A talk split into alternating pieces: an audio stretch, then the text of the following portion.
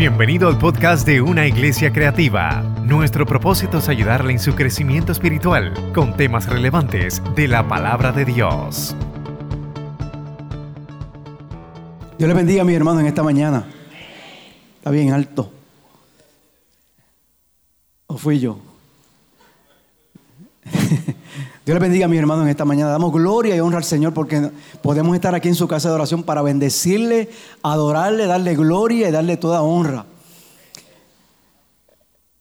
Kadash, antes de llamarse Kadash, se llamaba el Ministerio de Adultos y Adultos Mayores. Eso nació en el corazón de, del Señor primeramente y luego en el corazón de nuestro pastor, a quien doy las la gracias por por haberme permitido, junto a mi esposa, dirigir este, este ministerio durante esos ocho años. Y ahora está un matrimonio poderoso, Luis y Sumaya, dirigiendo este ministerio. Gloria al nombre maravilloso, Señor. Gracias, Pastor, por darme la oportunidad de estar también aquí en esta mañana para, para poder predicar la palabra del Señor. ¿Saben qué? Como hoy es de Kadash, hoy celebramos el octavo aniversario de Kadash. Ahorita les digo cómo vino el nombre, por qué vino el nombre y todas esas cositas. Pero hoy quiero hablar sobre un pasaje que me, me toca y me inspira. Es el Salmo 92 y los versos 12 al 15. Pero ponme el Salmo 92, Leimi, completo. Salmo 92. ¿Lo tienes, Leima? Ok, ahí está. Dice la palabra del Señor en el nombre del Padre, del Hijo y del Espíritu Santo. Amén. Bueno es alabarte, oh Jehová, y cantar salmos a tu nombre. Voy buscarlo aquí. Y lo seguimos ahí.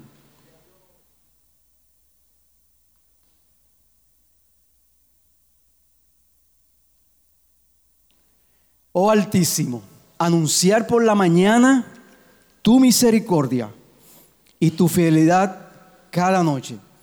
En el decacordio y en el salterio, en tono suave con el arpa, por cuanto me has alegrado, oh Jehová, con tus obras. En las obras de tus manos me gozo. Cuán grandes son tus obras, oh Jehová. Muy profundos son tus pensamientos. El hombre necio no sabe.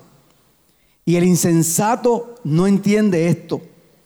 Cuando brotan los impíos como la hierba y florecen todos los que hacen iniquidad, es para ser destruidos eternamente. Mas tú, Jehová, para siempre eres altísimo. Porque he aquí tus enemigos, oh Jehová, porque he aquí perecerán tus enemigos. Serán esparcidos todos los que hacen maldad. Mire cómo dice la palabra. Pero tú, aumentarás mis fuerzas como las del búfalo, como decía Magdiel Narváez ayer en el mensaje. Los perros a veces son malos, pero los perros de Dios son buenos. Pero tú, dice ahí, aumentarás mis fuerzas como las del búfalo. Seré ungido con aceite fresco y mirarán mis ojos sobre mis enemigos. Oirán mis oídos de los que se levantaron contra mí, de los malignos. La parte, la parte que vamos a estar predicando en esta mañana. El justo florecerá como la palmera, crecerá como cedro en el Líbano, plantados en la casa de Jehová, en los atros de nuestro Dios florecerán. Mira qué, qué, qué promesa poderosa. Aún en la vejez, que dice, fructificarán, estarán vigorosos y fuertes y verdes, perdón, para anunciar que Jehová mi fortaleza es recto y que en él no hay injusticia. Palabra del Señor en esta hora. Prepárese, media hora. Pastora, cinco de introducción y veinticinco. El justo florecerá como la palmera. Ese es el tema. Pónmelo por ahí. Leima. Como la palmera. Miren qué hermosa esa palmera. Ya mismo vamos a ver otras palmeras más. Los primeros versos de este salmo, este es un salmo de David. Dice el título que es un alabanza por la bondad de, Dios. Y menciona también que es un cántico para el día de reposo, para el día del descanso.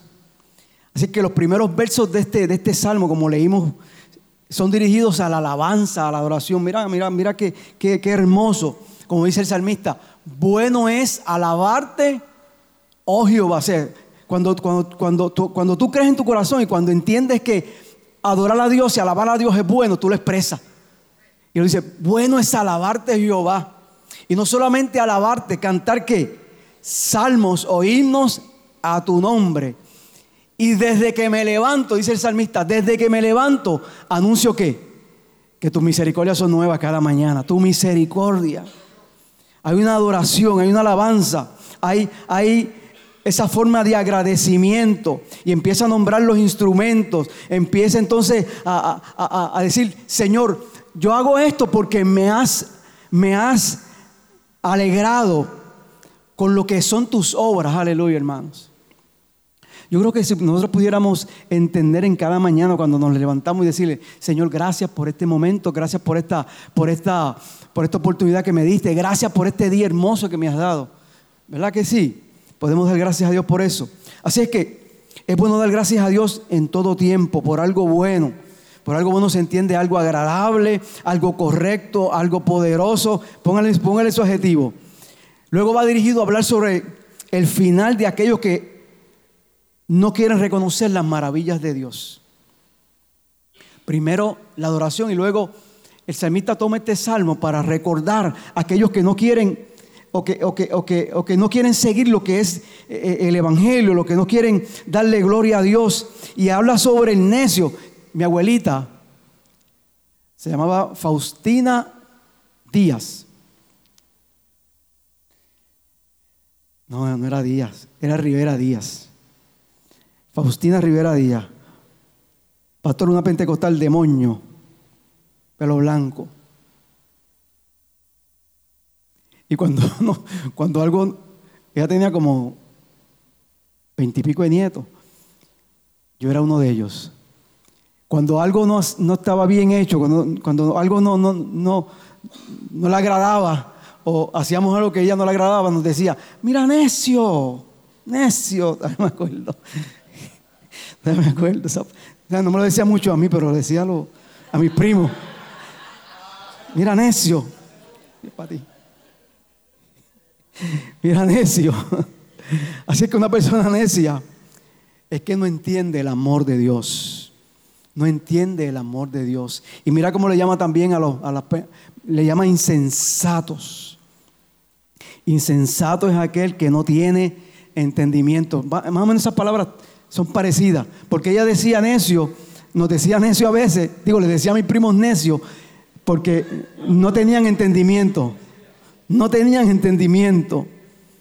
Y eso nos quería decir, no tienen entendimiento, no, pueden razonar, pensar. Así es que, mira, el salmista toma ese momento, ese ratito para decirle, mira, eh, el hombre necio no sabe y el insensato no entiende esto, no, no, sabe lo que es adorarte, no sabe lo que es poder adorarte, no sabe lo que es, sentir tu misericordia. Para usted y yo lo sabemos, ¿cuánto lo creen?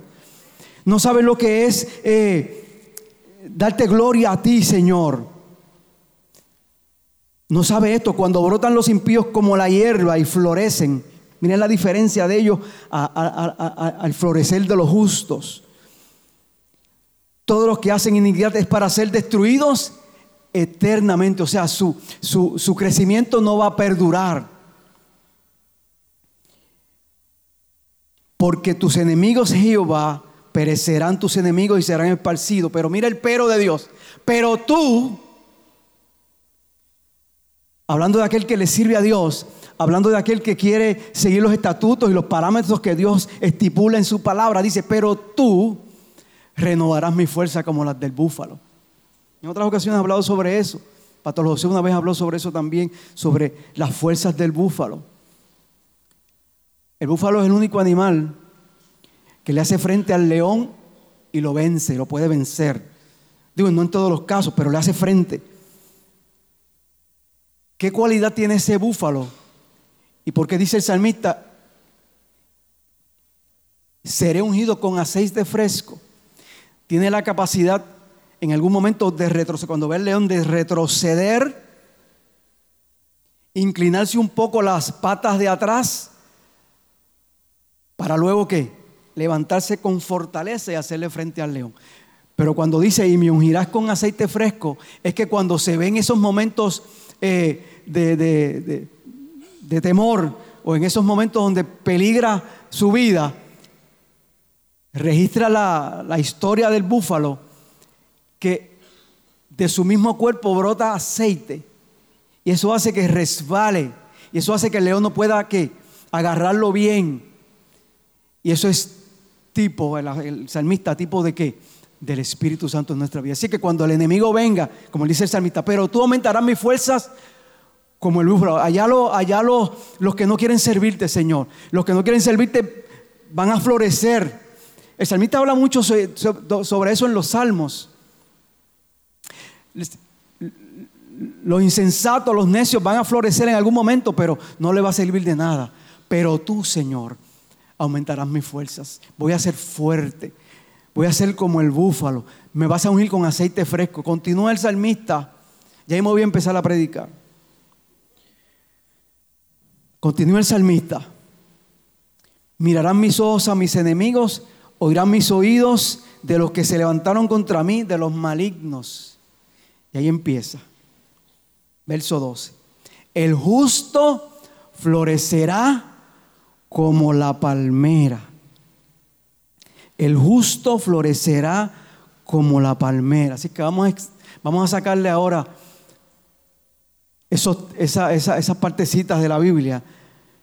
Florecerá como la palmera. El justo florecerá como la palmera. Así que hay una grande promesa ahí. La Biblia está llena de promesas, ¿verdad que sí? ¿Cuántos lo creen? Todos los días, todos los días leemos promesas de Dios. En la escritura, eh, Nilda hablaba los otros días, el, domingo pasado, acerca de las promesas de Dios. ¿Tú sabes cuántas promesas de Dios a veces nosotros decimos cuando hablamos aquí? Algún texto, cuando hablamos, cuando, cuando alguien preside, cuando Luis presidió ahora esta mañana, gloria al nombre del Señor. ¿Tú sabes cuántas promesas dio Él de Dios? Promesas que están en la Biblia que se cumplen. Cuando hablamos de promesa, estamos hablando de la seguridad dada por Dios, de su palabra. Cuando hablamos de promesa, estamos hablando de algo que viene eh, de la mano de Dios junto al amor de Dios. ¿Sabe que la esencia de Dios es, es amor? Así de la mano de Dios viene ese amor, vienen esas promesas. Pero una buena definición de lo que es la promesa de Dios es una declaración de parte de Él que lleve en sí poder para cumplirse. Así es que cada promesa, hermano, estipulada, estipulada en la palabra de Dios y proferida para nosotros y que nosotros podemos leerla, ¿cuál va a ser? Lleva qué? Poder para cumplirse.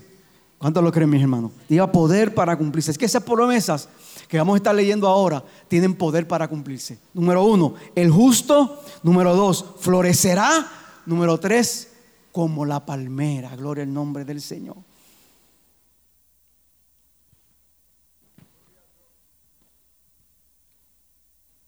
No tengo tantas páginas como otras veces, hermano. Pero como les dije, en media hora. El justo. La escritura registra, el justo florecerá como la palmera. Así es que para poder qué? Florecer, para poder florecer, para poder beneficiarse de los beneficios que dice el Salmo en ese verso, la persona tiene que ser, como dice, justa. Justa. Romanos 3, 21 y 22, pónmelo este, por favor, léeme. El 22, yo creo que el 24 también. Dice, pero ahora, es nueva traducción viviente, pero ahora, tal como se prometió tiempo atrás en los escritos de Moisés y de los profetas, Dios nos ha mostrado cómo podemos ser justos ante Él, sin cumplir con las exigencias de la ley. Para ser justificado en la ley tenía que pasar unos procesos tenía que matar animales, tenía que pasar unos procesos para poder que rociar la sangre. Y de rociar la sangre entonces eh, eh, se, cancelaban los pecados y, de ahí de cancelarse los pecados, y ahí vamos a hablar sobre eso un poco más extensamente o, más explícitamente, de ahí entonces era que, que la persona obtenía que la justicia de Dios o era tratado como una persona que nunca había pecado o que no había pecado. Por eso es que Romano, tengo el 24 también.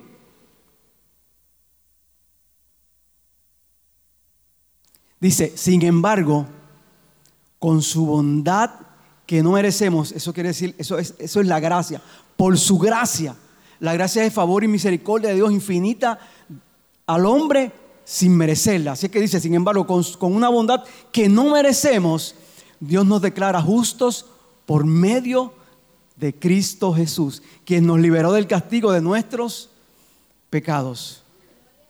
Romanos 5.1 dice, léeme por favor.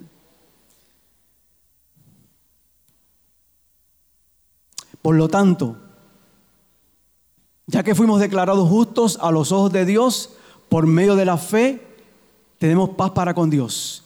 Gracias a lo que Jesucristo nuestro Señor hizo por nosotros. Verso 2. Eso es lo que dice el verso 1. Justificados pues por la fe tenemos paz para con Dios por medio de nuestro Señor Jesucristo. El verso 2.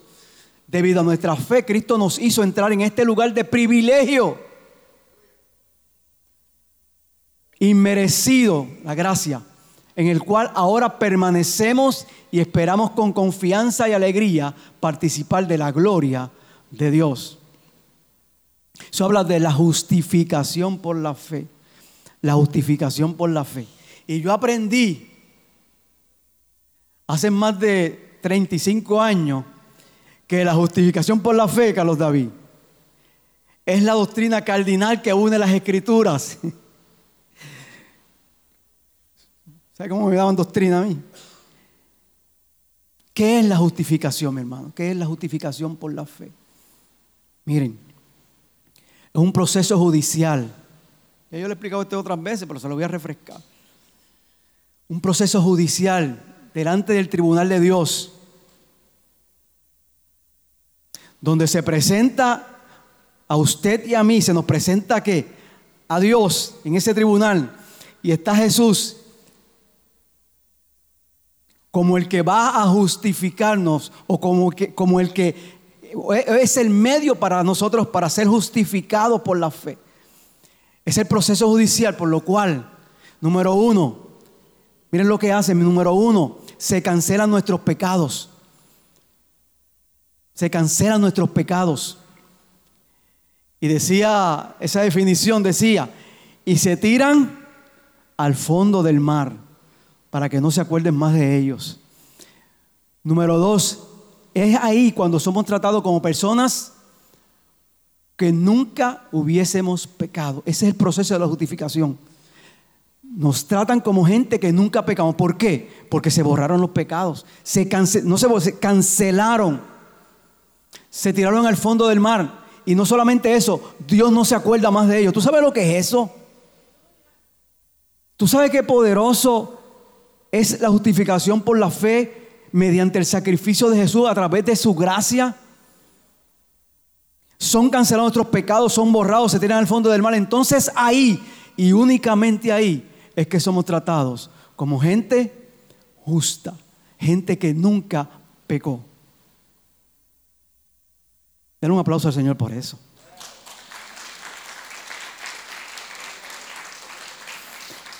Esa es la justificación por la fe. Por eso es que la Biblia te llama que al hombre que ha sido, eh, que ha sido merecedor de eso, que es usted y yo. ¿Cuántos cuánto lo creen? ¿Cuántos aquí son justos?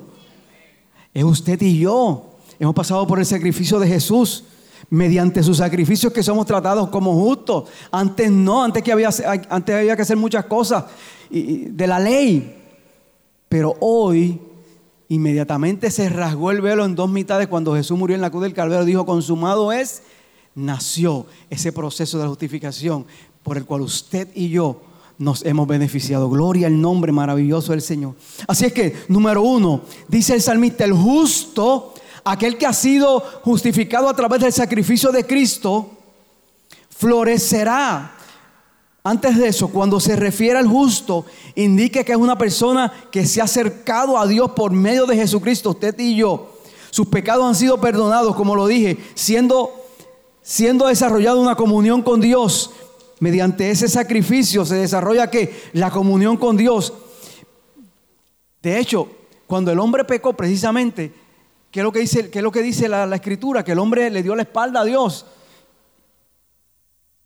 Y mediante el sacrificio de un animal,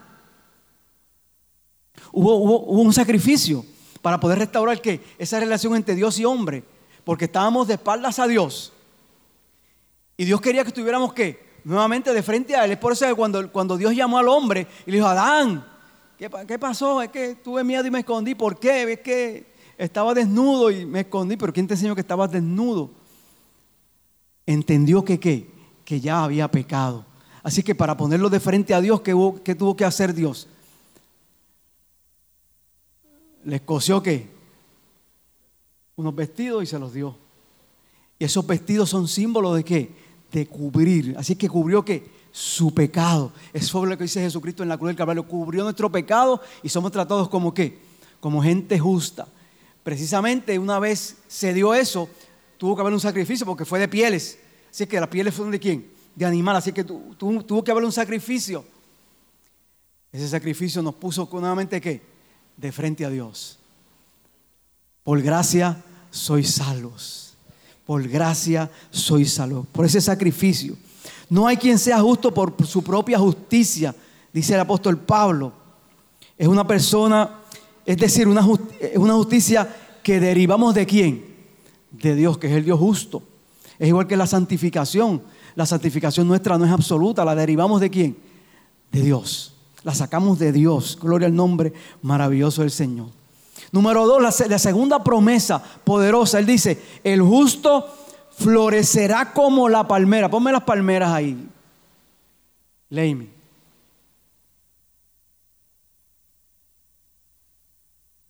Que aquí las veo mejores. Esas son las palmeras. Esas palmeras dan dátiles. ¿Cuánto le gustan los dátiles? Son medicinales. A mi mamá le gustaba mucho. Nunca me enseñó a comerlo. Dice, el justo florecerá como la palmera. Esa persona que se ha dedicado, esa persona que, que, fue eh, redimida por su sangre, florecerá. En ese contexto que dice ahí el salmista, enfatiza que los frutos, dará fruto, dará, en el caso de, la, de las palmeras, cantidad de dátiles, abundantes, muchos. ¿Sabe qué?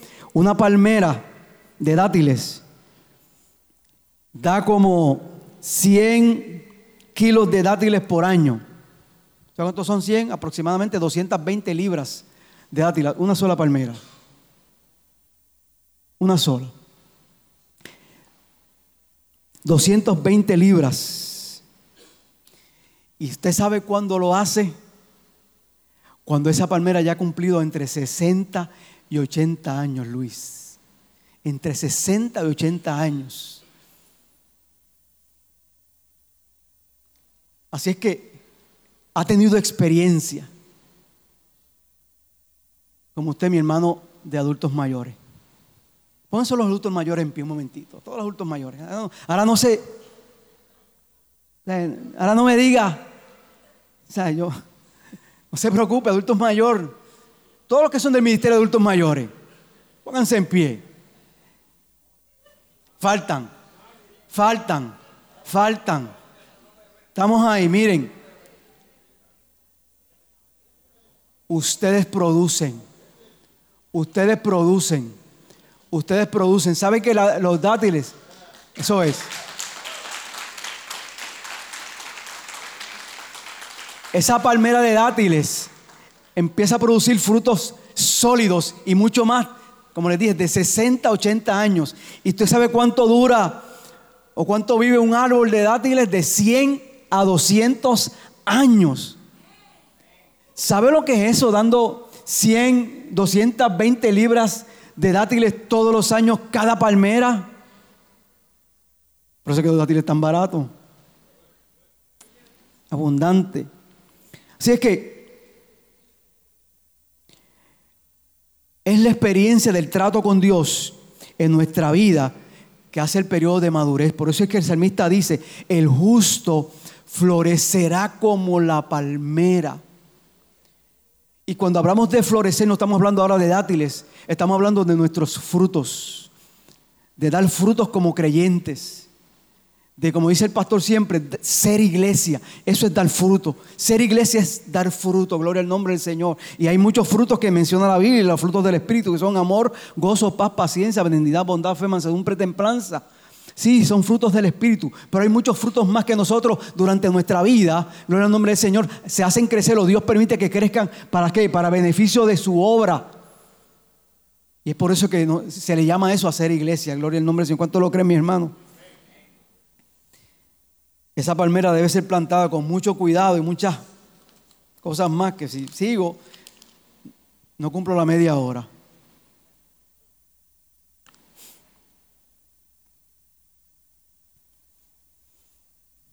Dice,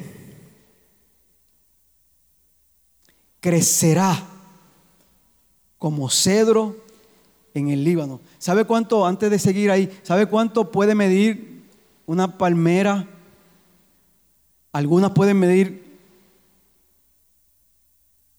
20 pies, algunas pueden medir 60 pies,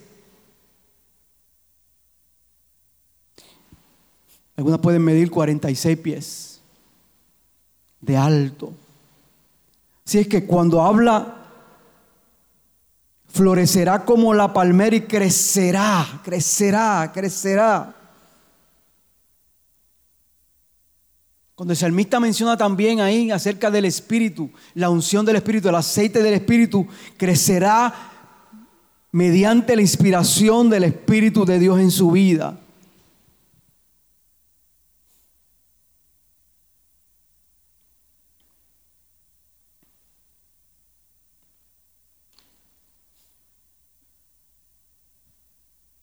Número tres, crecerá como cedro en el Líbano. Ponme el cedro. Qué hermoso cedro. Mira para qué hermoso cedro. Ese cedro crece normalmente en las montañas de Turquía y el Líbano. Por eso le llaman cedro del Líbano. Cuando hablamos de crecer, estamos hablando de qué? De altura. Casi siempre cuando hablamos de crecer, hablamos de qué? de altura, a veces crecemos un poquito para los lados, pero especialmente para arriba. Crecemos, para arriba. Así es que supera, dice, dice la, los datos, los 30 metros, más o menos como 99 pies. Y en el caso nuestro, crecerá como cedro en el Líbano. Habla sobre nuestro crecimiento como cristiano nuestro crecimiento en el Espíritu, gloria al nombre del Señor, crecerá como cedro en el Líbano. Una de las características que tiene el cedro es que su crecimiento es lento en todos los ciclos de, su vida. Tarda, y le doy estos datos, hermano, porque ya mismo vamos a, hacer la conclusión en cuanto a, a estos versos. Cuando se poliniza y se fecunda, puede transcurrir más de un año. Y cuando echa fruto, el fruto va a ser en el tercer año. Así que su crecimiento es poco a poco, es lento, pero crece. Y llega, y llega a durar mucho tiempo, bien longevo. Otra característica del Líbano es que la madera es del, del cedro es que la madera es fuerte, fuerte. A veces dicen a uno, estás como el roble. Pero a veces es mejor decir, estás como el cedro. Como coco rancio. Así es que el cedro tiene la, particularidad también de que aparte de que es fuerte, cuando tú lo tocas, extrae de él, o se te queda pegado, perfume. Aleluya.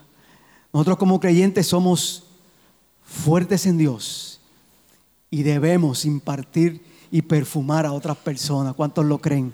Debemos perfumar a otras personas.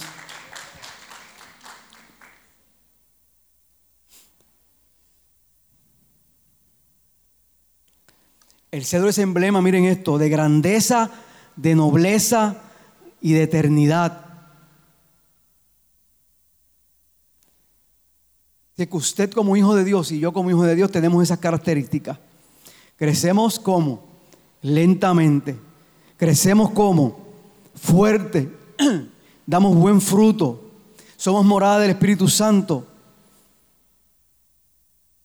Tenemos riquezas espirituales. Tenemos una nueva naturaleza a la imagen de Cristo. Y heredaremos también una vida eterna, incorruptible. Cuando usted crece, mi hermano, mi hermana, inevitablemente usted va a presentar, usted crece espiritualmente, inevitablemente usted va a presentar belleza. Aleluya, belleza, diferencia, majestuosidad, que todo eso, no se la guille, proviene de Dios. No te guille, todo eso proviene de Dios, pero va a adquirir todo eso, hermano, a través del tiempo, a través de los años.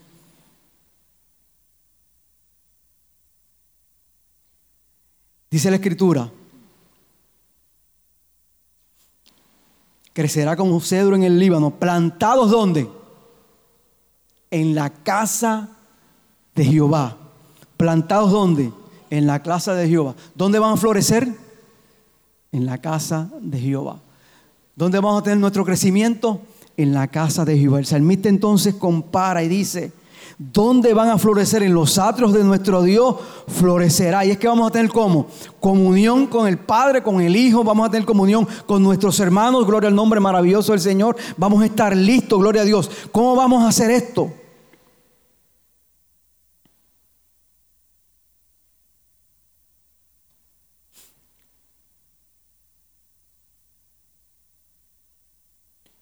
Congregándonos,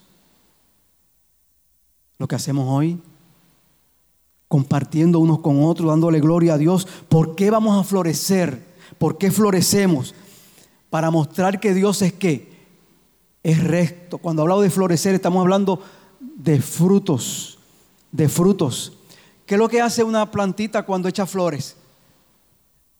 Los otros días, Mary, vi las plantitas que tenemos de de ahí tenían flores.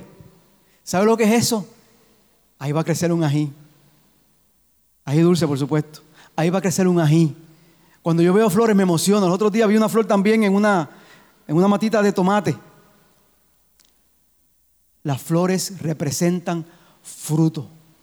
Las flores representan fruto. Y usted y yo como creyentes tenemos que en todo momento que estar florecido. ¿Cuántos lo creen? Porque una vez estamos florecidos, quiere decir que tenemos frutos y vamos a, vamos, y cuando un árbol da fruto, ahora mismo el, palo de aguacate, el palo de grosella, ¿saben lo que es la grosella? Palo de mango, estoy hablando de, de palos que ahora mismo están en temporada más o menos. ¿Usted qué? Papaya pana, todas esas cositas.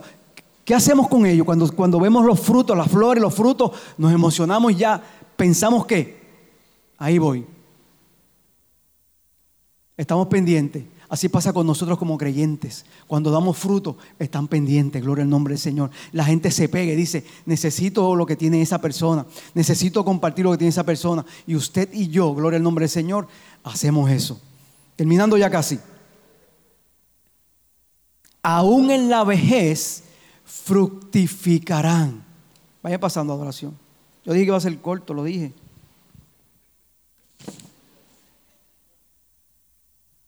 Aún en la vejez fructificarán.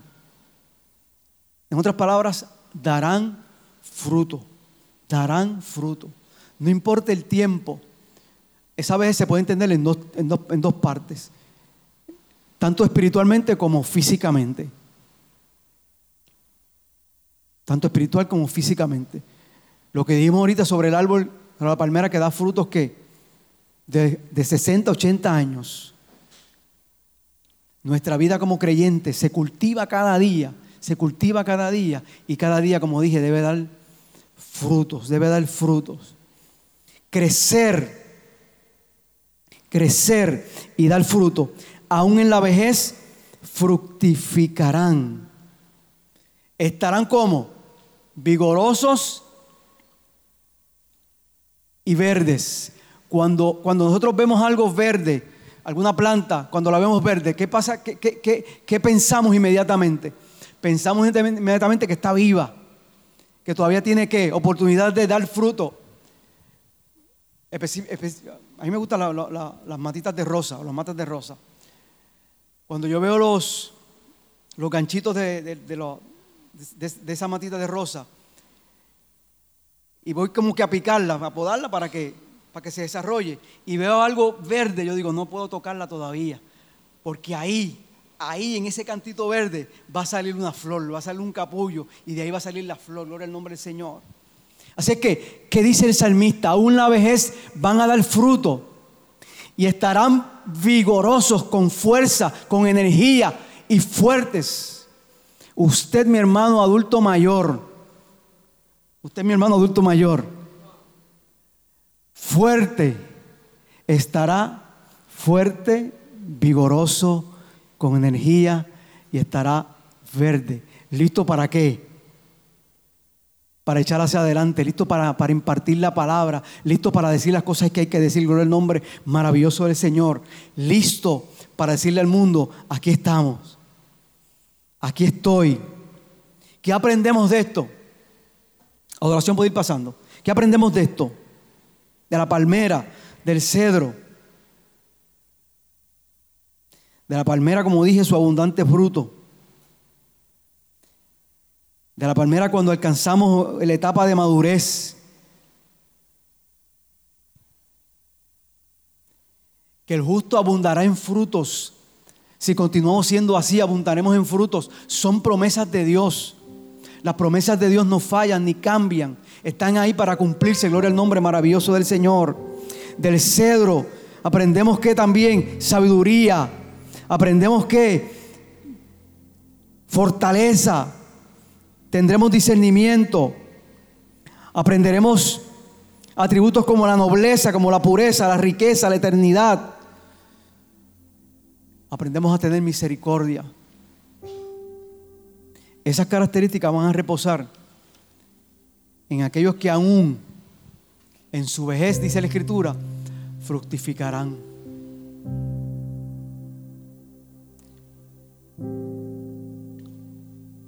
¿Sabes qué, mi hermano?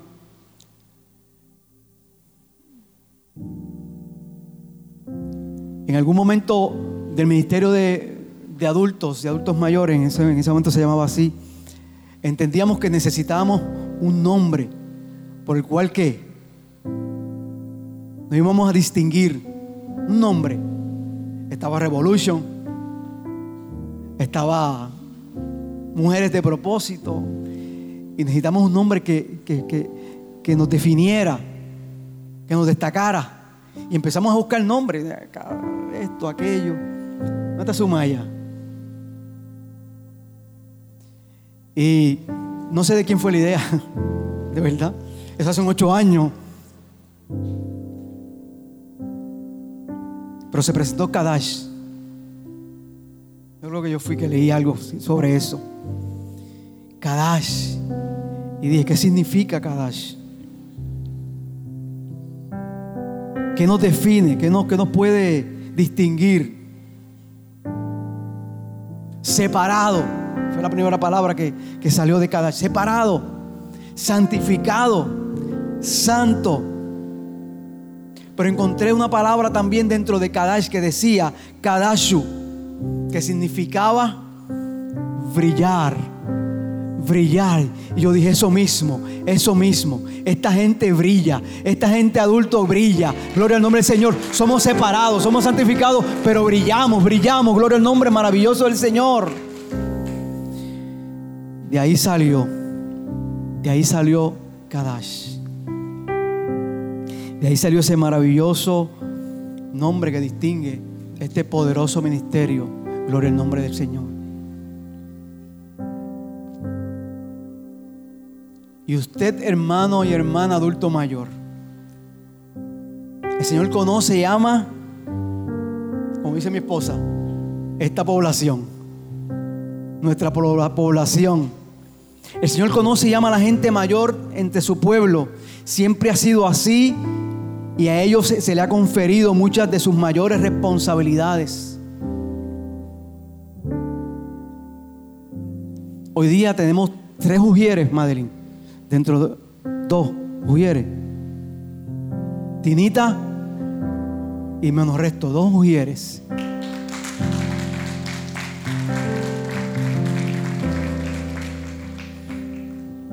Tenemos gente que está trabajando en, nuestras en nuestras directivas. Nuestra hermana Tinita, que es capellán.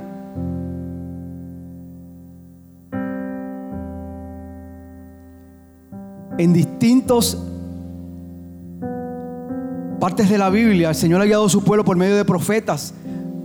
Moisés se levantó a los 80 años para ejercer su ministerio, casi sin poder hablar, pero Dios lo levantó. Y muchos han pasado así.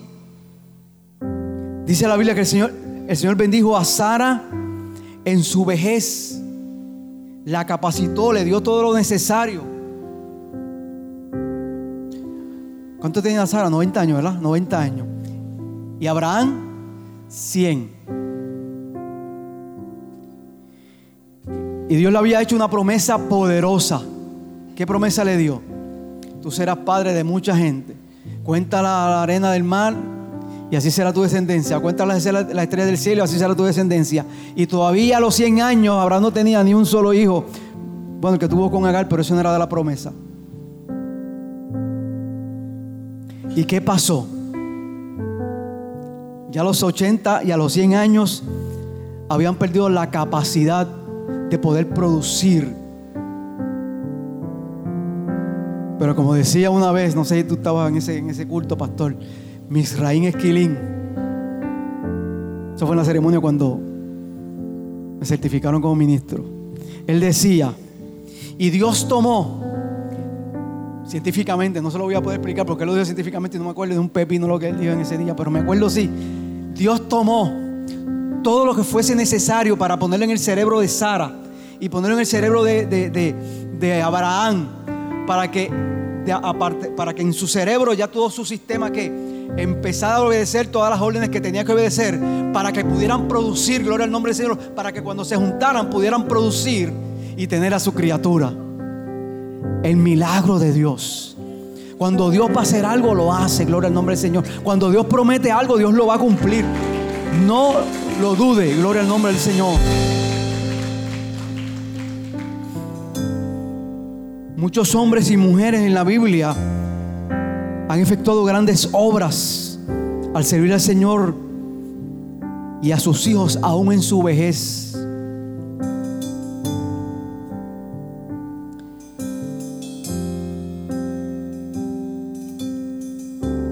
Iglesia de adultos, ministerio de adultos.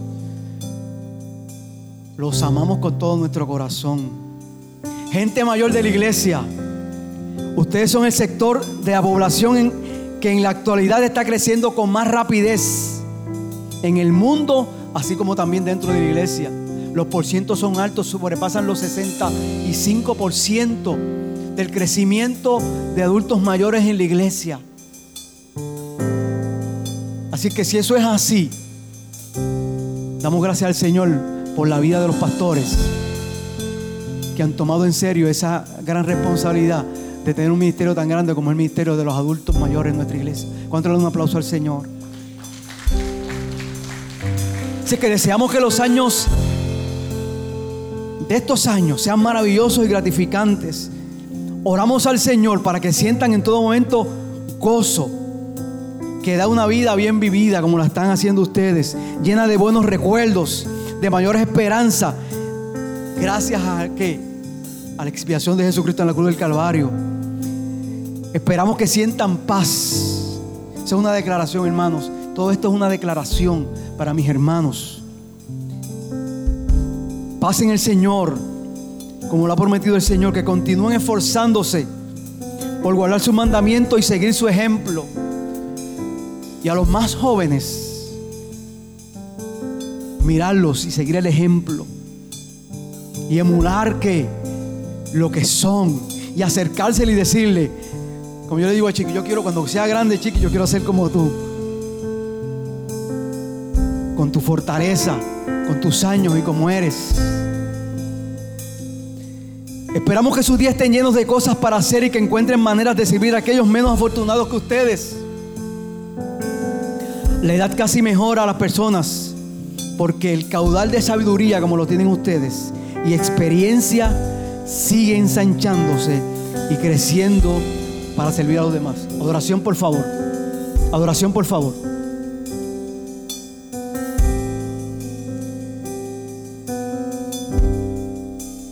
Esta declaración que voy a hacer ahora fue mientras escuchaba a Magdiel Narváez. Magdiel Narváez inspira a todo el mundo. Ayer en el, servicio de, de los caballeros. De hecho, tengo seis puntitos, César, ahorita. Vamos a estar hablando ahorita.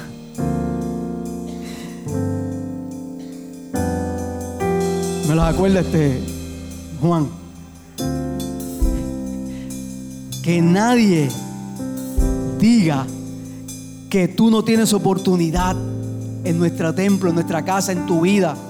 Que nadie diga eso. Usted puede hacer más de lo que el mundo dice y lo que dice la gente. Créalo, mi hermano. Dios tiene un propósito con usted y se va a cumplir. Gloria al nombre del Señor. Dios tiene un propósito con usted y se va a cumplir. Que nadie, ¿saben la frase que nadie tenga en poco tu juventud? Pastor, tú la sabes, ¿verdad? La Biblia. Que nadie tenga en poco tu vejez. Que nadie tenga en poco tu vejez. Tú eres importante para Dios, para tu iglesia. Tienes mucho que dar. Gloria al nombre del Señor.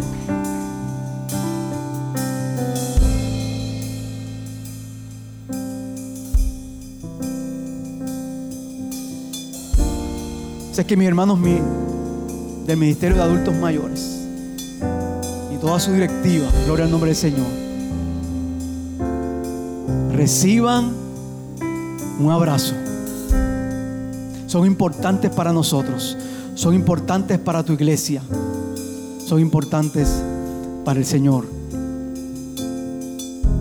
Créanlo, Dios es fiel, sus promesas la cumplirán. Aún la vejez vas a fructificar, serán vigorosos y estarán verdes, porque ustedes son gente que justa. Señor, gracias. Aleluya, gracias Dios. Gracias por tu palabra. Gracias por mis hermanos. Gracias por esta iglesia. Gracias por tu iglesia. Gracias por nuestros pastores, Señor. Recibe Dios la gloria y la honra, Padre bueno. Y gracias porque hoy, Señor, hoy, Señor, se cumplen ocho años, Señor, de un ministerio poderoso que ha alcanzado y alcanzará, Padre bueno, mucha gente para tu gloria y para tu honra, Señor. La gloria siempre será para ti, Señor. Gracias por escuchar nuestro podcast. Para conectarse con nosotros, siga nuestra página web, unaiglesiacreativa.com o en Facebook una iglesia creativa, donde hay un lugar para cada miembro de su familia.